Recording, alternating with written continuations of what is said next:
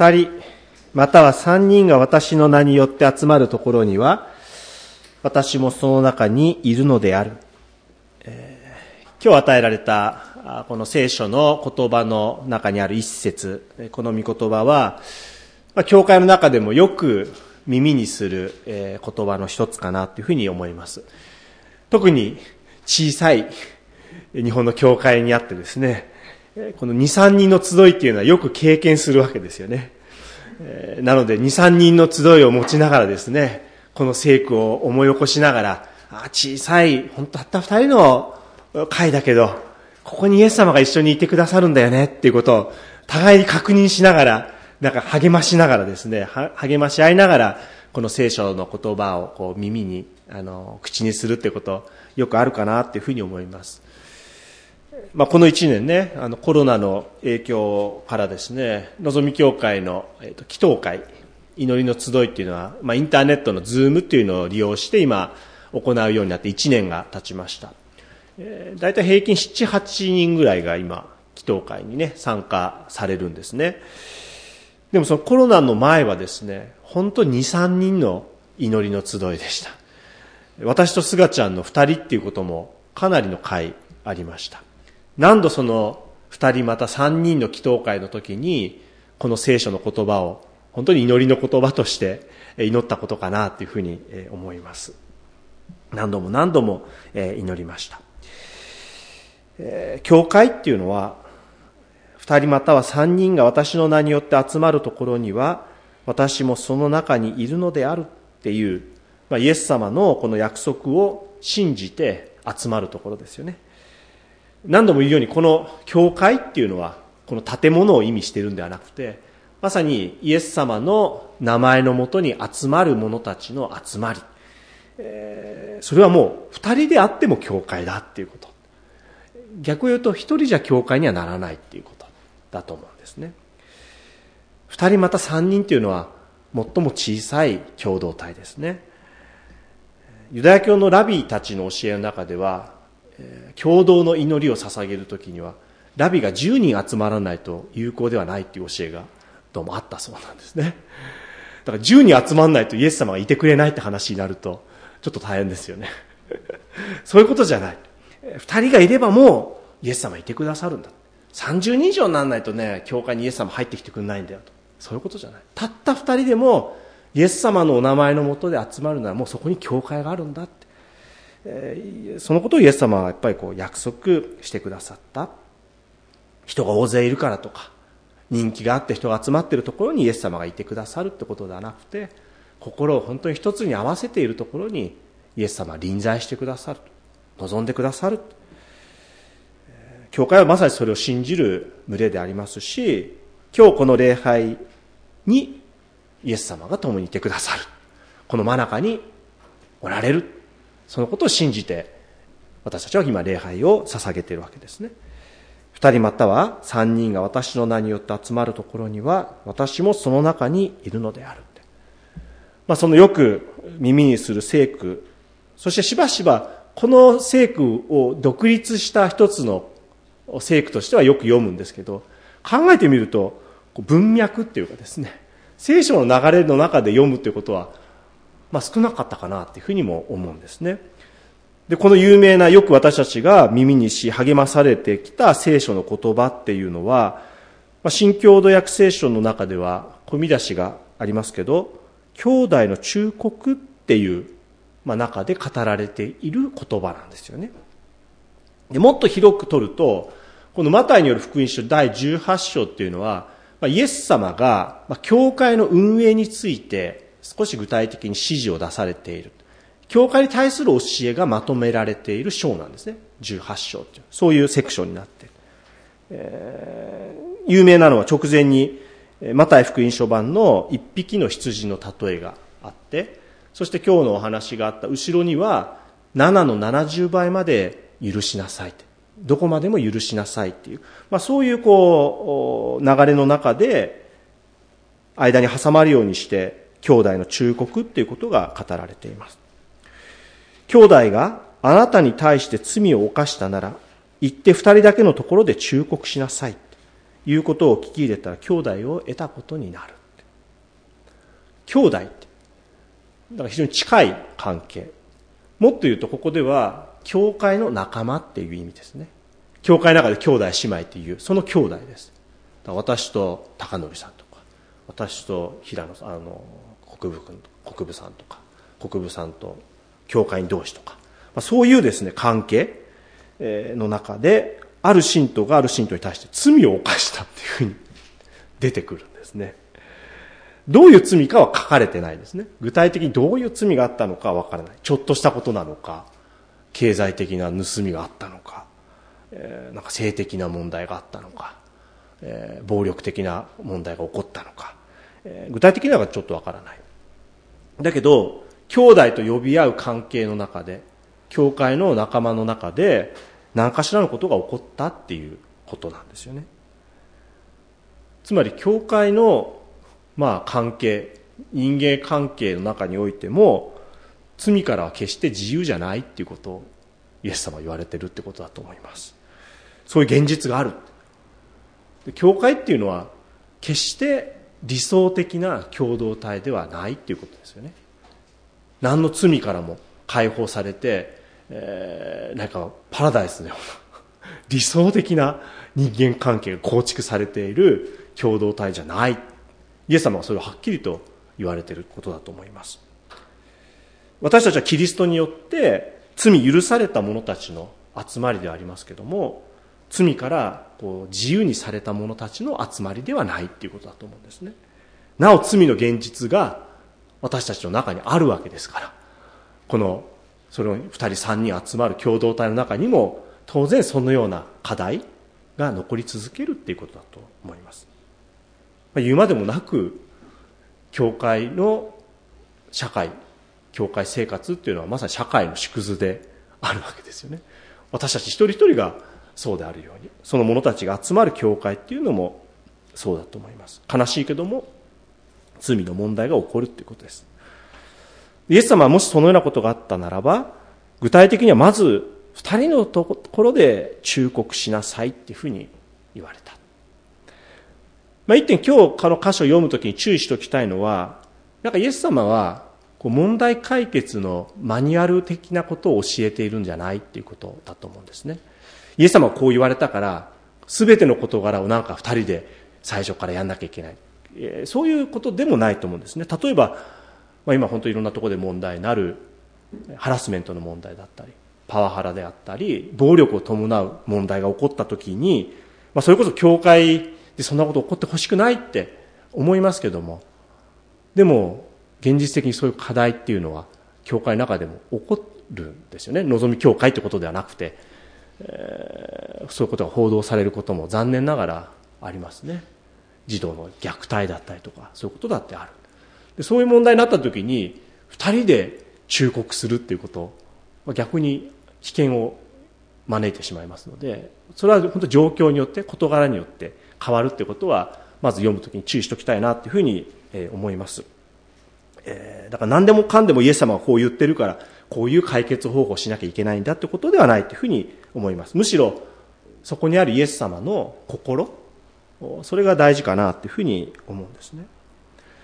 で、イエス様はこの、兄弟があなたに対して罪を犯したなら行って、二人だけのところで忠告しなさいって言われるわけですけど、そもそも罪を犯した側にイエス様がなんか指示してるんじゃないんですよね。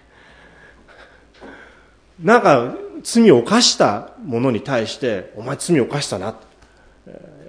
反省しなさいとかですね、悔い改めなさい、え言って謝罪しに行きなさいとか、そういう指示じゃなくて、罪を犯した側よりも、罪を犯された側の対応について語られるんですよね。えー、そして、その罪を犯された側が、であるあなたが行って二人だけのところで忠告しなさい。めちゃめちゃストレスですよね。どうですかねなんかこう、やられた側が自分が出てって二人で忠告するっていう行為、えー、事柄によっては非常に感情的になるでしょうし、肉肉しく思うし、そんなの嫌だって、顔も見たくないって思うだって当然湧き起こると思います。それなのにイエス様は罪を犯された側が行って二人だけのところで忠告するようにって言われるんですね。そしてもしそれがダメだったら、今度は他の人を連れてって、えー、それを話しなさい当事者同士じゃダメだったら、客観的にその事柄を確定させるために、二人三人の証人を連れてきなさい。まあ、これ旧約聖書の中でもね、一つの事柄を二人三人で証言するっていうことが言われているので、それに従ってるんだと思います。客観的に、えー、そういうふうにしなさい。それでも聞き入れてもらえないなら、今度は教会に申し出なさい。で、18節には、まあその、あなた方が地上で繋ぐことは天上でも繋がれ、あなた方が地上で解くことは天上でも繋がれる。まあ、またある種、こう、教会の権威っていうものをね、やっぱりこう、見てるのかなっていうふうに思いますけども、まあ、その教会の権威のもとで、その人の罪について取り扱いなさい。どうですかね？繰り返し繰り返し。言っても聞かない。二人です言ってもダメ。教会行ってもダメ。なんでそこまでする必要あるのか。もう、私たちだったらどうですかね？簡単に諦めちゃって。もういいって、もう見たくないって。もうその人の関係を切るって。そういう方向になるんだと思うんですね。で、大体それを良しとするじゃないですか、私たち。そこまで無理していくことはないわ。えー、そういう思いが私たちの中にある。めんどくさいなって。ストレスだなって。関わりたくないって。当然そう思うんですよね。私もそう思います。でもイエス様は、このように言われるんですよね。なんでかなって。なんででしょうか？今日の聖書の言葉で考えるなら、それは兄弟を得るためだ。それは兄弟を得ることになるっていうふうに聞き入れるならば、兄弟を得る。イエス様は兄弟として、やっぱりこう、得たいと思ってらっしゃるということですね。その罪を犯してしまったものをも。で、罪を犯すってことは、今日の聖書のことで考えると、直前の一匹の羊なんですよね。迷い出た一匹の羊のお話が十節のところから聖書に出てきますね。とても有名なあのお話ですよね。百匹の羊がいて、一匹がいなくなっちゃうで、これマタイの福音書とルカによる福音書二つに出てくるんですけど、でも同じお話のようであって全然違う話なんですね。ルカによる福音書は見失われた羊の例え。どちらかというと見失われちゃってるんです、羊が。羊飼いから。だけど、マタイは迷い出た羊なんですよ。見失われる羊と迷い出る羊って全然違いますよね。マタイの福音書は羊の側が迷い出ていってしまってるんです。その群れの中から。それが言ってみれば的を外してしまう。神から離れていってしまう。罪を犯していってしまう。だけどその一匹を失われることを神様は御心としないってことをイエス様はここで語っておられるんですね。イエス様はまさに命を懸けてその一匹を探し求める。そういうことが語られています。そう語られている直後の兄弟の忠告なんですね。だこの兄弟っていうのは迷い出て行こうとしちゃってる。あなたに罪を犯すことにおいて。で、その失われてしまいそうなっているその人を、なおイエス様は大事にし思ってるっていうことなんですよね。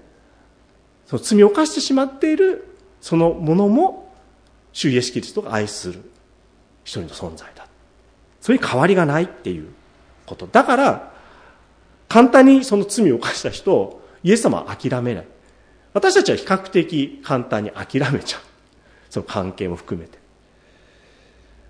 むしろ一つの事柄で立ち直る時間、猶予、すぐにダメ出しをしない。まあ、それがイエス様のここで言われる、まあ、プロセスなのかなって思います。一人がダメなら二人三人、二人三人がダメならさらに教会の共同体に。まあ、それでうまくいけばいいんですけど、もし忠告を聞き入れたなら、それは本当の意味で兄弟を得たことになるよって。そこにイエス様の心があるように思います。だけど、残念ながら、それでもうまくいかない。教会の言うことも聞かないっていうことも書かれてる。これ非常にリアリ、リアルですよね。人間なかなかそんなにうまく解決できない、人間同士の関係。何をしてもうまくいかない。そういう事柄があるっていうことを表しているのかなとも思います。そうありたいと歩み寄っていっても和解が成り立たないって。聞き入れてもらえないって。どうしてもその関係が、こう、教会が言ってもダメだって。そういうことがやっぱりあり得るっていうことをイエス様は語っておられるんですよね。教会が言えば何でも解決するってことじゃない。教会でもダメだ。その時にイエス様は言うわけですね。教会の言うことも聞き入れないなら、その人を違法人か徴税人と同様にみなしなさい。このイエス様の言葉、なかなか悩ましい言葉ですよね。どういう意味なのかしらって。えー、この言葉を、まあ私たちはこれまでですね、まあ違法人や徴税人、まあ、つまりユダヤ人はもうあまり関係を持ちたくない、持たない、えー、むしろ付き合わないようにしていた人たちと一緒にみなしなさい。つまりもう教会の言うことも聞かないんだったらその関係を、まあもう諦めなさいっていうふうに読んできたし、実際そういうふうにこう解釈してきたものがありますね。でもイエス様はそういうこと言う、言うんだろうかって、えー、悩ましい、ちょっと問題発言なんじゃないのっていう。えー、だからこう、このイエス様の発言っていうのは、聖書学なんかでは、これはもうマタイがその当時の時代状況の中から言わしてる言葉なんだって。イエス様の本当の言葉っていうのは結構マタイ的な言葉なんだよっていうふうに説明もするんですね。まあ、それもそうなのかなっていうふうにも思います。で、今なお私もよくわからない中にあるわけですけども、だけど加藤恒明先生、一人の有名な牧師がいらっしゃいますけど、その先生は説教の中でですね、まあ、これを言葉はイエス様に任せなさいということだって思いっきり解釈するんですね。徴税人、違法人、それはイエス様の宣教から決して漏れてないわけですよね。むしろイエス様親しく招かれた方ですね。みんなは嫌だって言ってたかもしれないけど、イエス様は招かれた。そして、あ一匹の羊の例え、そして7の70倍まで許しなさいってイエス様の教えに挟まれているところから考えるなら、まあ、イエス様に任せなさい。そういう、こう、メッセージだっていうふうに、え語られているのを読んでですね、ストンと腑には落ちてないんですけど、なるほどなって。そこにすがりたい気持ちにもなりました。一匹を追い求める羊飼いなるイエス様に任せなさい。まあ、それはなんか都合の良いように聞こえるかもしれないけども、だけど和解のプロセスを自分たちの中で、こう、できる限りはやったって。でもなかなか解決し得ない。残念ながら成り立たない事柄もある。で、それを単に、もういいや。なしにしちゃうとか、もう忘れようとか、水に流すとか、そういうことではなくて、なお主に委ねていく。委ね祈りなさい。まあ、それが教会の祈りだっていうこと、つながってくるのかなと思いました。最近読んだ本の一冊の中に、許しと罰は同じ機能を果たすっていうことが言われているのを目にして興味深く読みました許しと罰が同じ機能を持つアンナ・ハーレントっていうですね、まあ、ナチス時代のあのユダヤ人の哲学者がいますね。います。人間の条件っていう本を記しているんですけどもその中で、まあ、許しと罰。まるで正反対のように思える事柄が何かを終わらせるという意味では同じ機能を果たしているということを言うんですね。つまりこう憎しみが連鎖していく。報復合戦がこう続いていく中でどこかでその事柄を終わらせるには一つは第三者が罰を与えて、まあ、この一件はおしまいにしましょうって。もうあなたの罰はこれですよって、まあ、裁判の中の罰っていうのはそこから関係してもうこれでおしまいです。もうその人の罪はこれで、罰を受けたことでおしまいですって解決するもう一つは許しを与えることで終わらせる、えー、手段とするものだって。許しを与えることでそれを終わらせるって。でその許しの社会的機能を発見したのがナザレのイエスだっていうふうにこのアンナ・ハーレントは指摘する。社会的機能許しっていうものを社会的機能として発見したのがナザレ人のイエスだっていうふうに指摘するんですね。人間というのは活動している限り必ずエラーを起こすアンナ・ハーレンと言います。それをみんなが一生担い続けながら生きていこうとすると社会は非常に不自由になっていく。そこで許しというものに意味があるのだっていうふうに指摘するわけですね。罰もまあこれ本当議論したらいろんな意見が出てくると思うんですよね。いやそれだってやっぱ厳しい罰必要じゃないって。いろんな意見が出てくる激論になると。だからそういう中で許すっていうことを前面に出していく。イエス様が語られた。人間は必ずエラーを起こす、まあ、罪を犯すって言ってもいいと思います。本当そうだなと思うんですよね。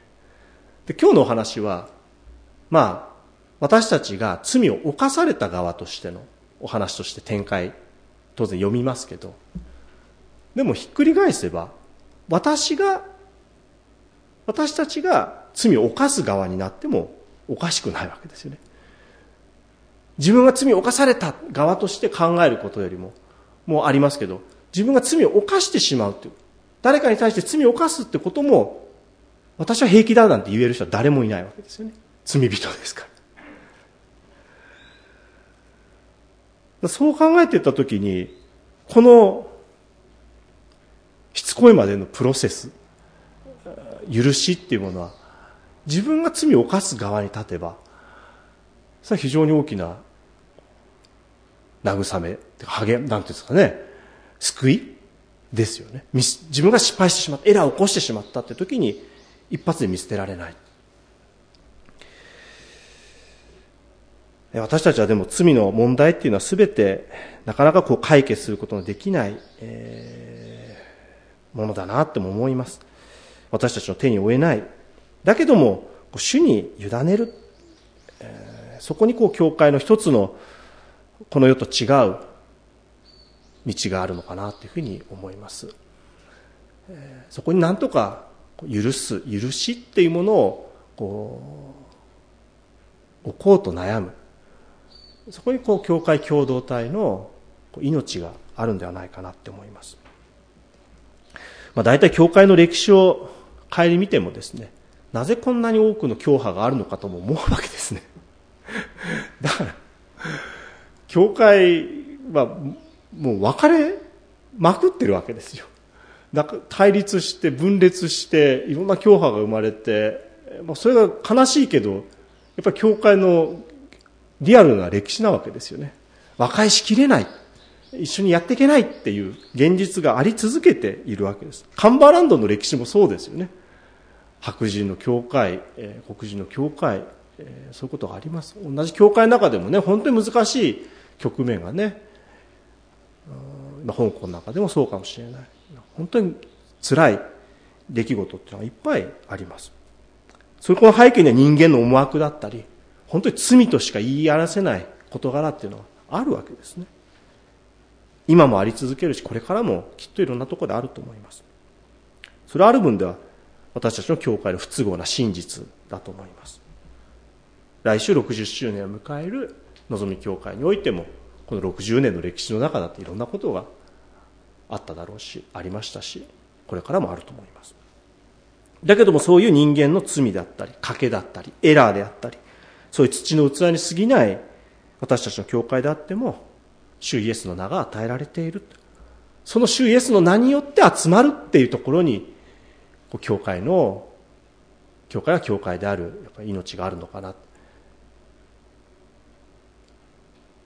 不思議な接着剤っていう言い方を今日恵子先生が子供たちに私たちは人生でねお友達になるときに、なんであの人と仲良くなったのかしらって、クラスなんかでも。それよくわからない。